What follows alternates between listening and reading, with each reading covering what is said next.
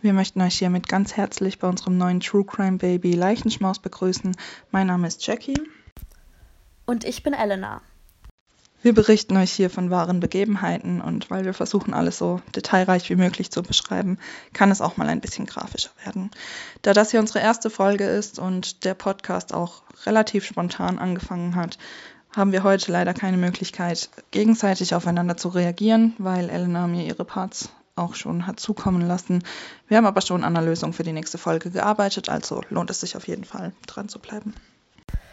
Der heutige Fall dreht sich um den Eyeball-Killer. Verurteilt für diese Morde, die in Dallas, Texas zwischen 1990 und 1991 stattfanden, wurde Charles Albright. Es gibt Beweise, doch weder DNA noch Fingerabdrücke konnten festgestellt werden, weswegen alles eher auf Verdacht und Zufällen basiert. Die drei Opfer, Mary Pratt, Susan Peterson und Shirley Williams, wurden alle drei ermordet und verstümmelt. Shirley Williams ist die einzige Afroamerikanerin unter den Opfern und die einzige, die weitere Verletzungen aufweist. Dazu später mehr. Seine Vorgehensweise ist namensgebend für Charles Albright gewesen. Er schnitt allen Opfern mit einem Exacto-Knife die Augäpfel aus. Charles Albright wurde am 10.08.1933 geboren und von seinen biologischen Eltern ins Kinderheim gegeben, wo er dann als Kleinkind von Fred und Dell Albright adoptiert wurde. Dell hat ihn zu Hause unterrichtet und viel Freizeit hatte er nicht wirklich. Allgemein hatte er wahrscheinlich nicht die einfachste Kindheit.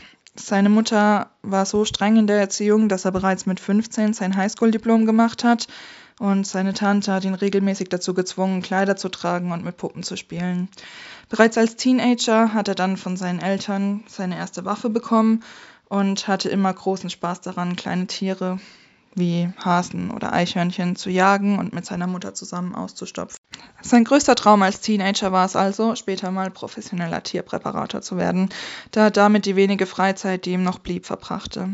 Dell war nicht nur streng, sondern auch sehr geizig. Sie kaufte nie Glasaugen für die Tiere, sondern benutzte immer nur Knöpfe.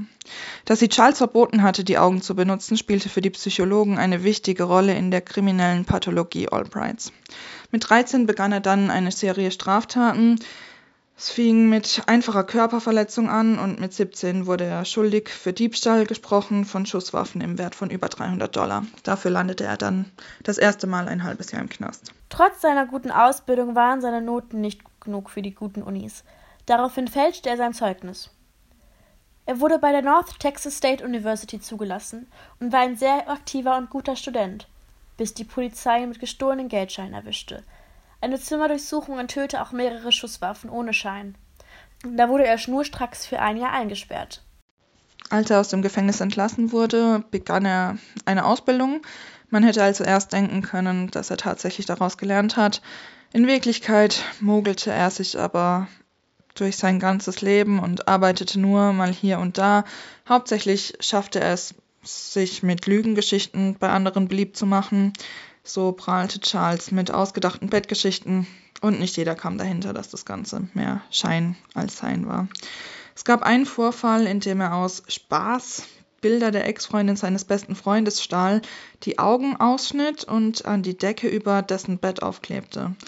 Der arme Junge musste dann die ganze Nacht in die Augen seiner Ex-Freundin starren. Dieser Vorfall wird später dann auch benutzt, um Albright mit den Mordfällen zu verbinden. Unter anderem hatte er auch eine Frau und eine Tochter.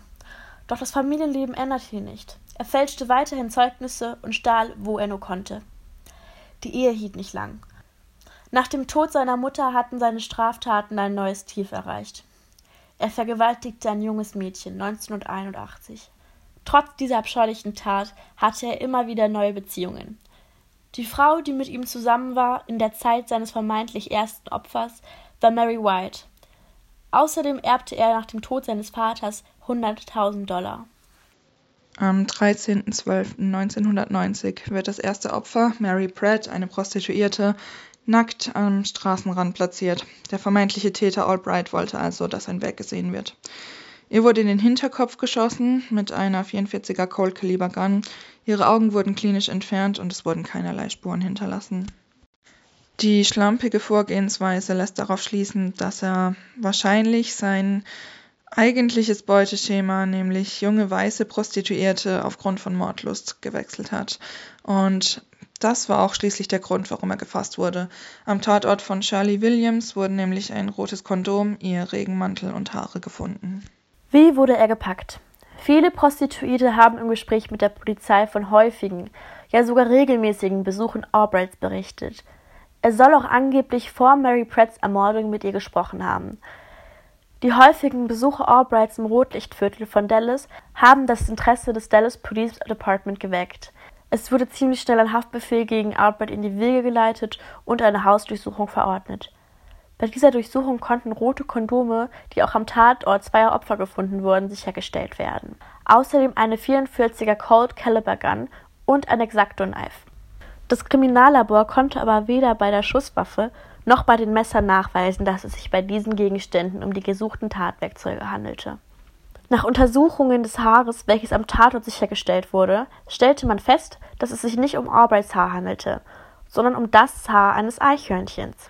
Bei der Wohnungsdurchsuchung wurde dann noch ein Haar gefunden und es stammte vom selben Eichhörnchen ab. Was ist also passiert?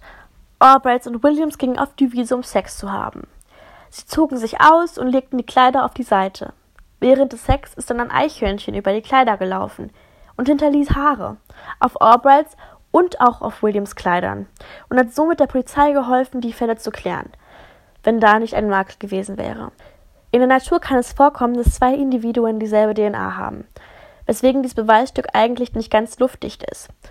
Dazu muss man sagen, die Technologie war damals noch nicht so ganz fortgeschritten, deswegen wurde da gedacht, zwei Individuen in der Natur könnten dieselbe DNA haben. Ich glaube, die Theorie ist jetzt aber veraltet. Dafür wurden aber Haarsträhnen Williams und Peterson sowohl im Staubsaugerbeutel als auch äh, an einer Decke im Pickup von Albright gefunden, weswegen man da jetzt auch schon wieder neue Beweise hatte der Prozess. Die Beweislage für alle drei Opfer war leider sehr dünn, weswegen der Staatsanwalt Charles auch nur wegen Shirley Williams Tod anklagen konnte. Natürlich gab es viele Beweise, aber diese hätten leider alle auch nur durch Zufall hervorgerufen werden können und deshalb hat es für eine Schuldsprechung in allen drei Fällen auch nicht ausgereicht. So wurde zum Beispiel nie festgestellt, ob es sich wirklich um die Tatwaffen handelte, und viele Zeugen, die Charles hätten belasten können, haben ihre Aussagen wieder widerrufen zugunsten der Verteidigung. Charles Albright hat also fünf Jahre bis lebenslänglich bekommen. Allerdings sitzt der Gute immer noch, weil jedes seiner Gesuche auf frühzeitige Entlastung von der Kommission abgelehnt wurde. Er sitzt in seiner Geburtsstadt Amarillo, Texas.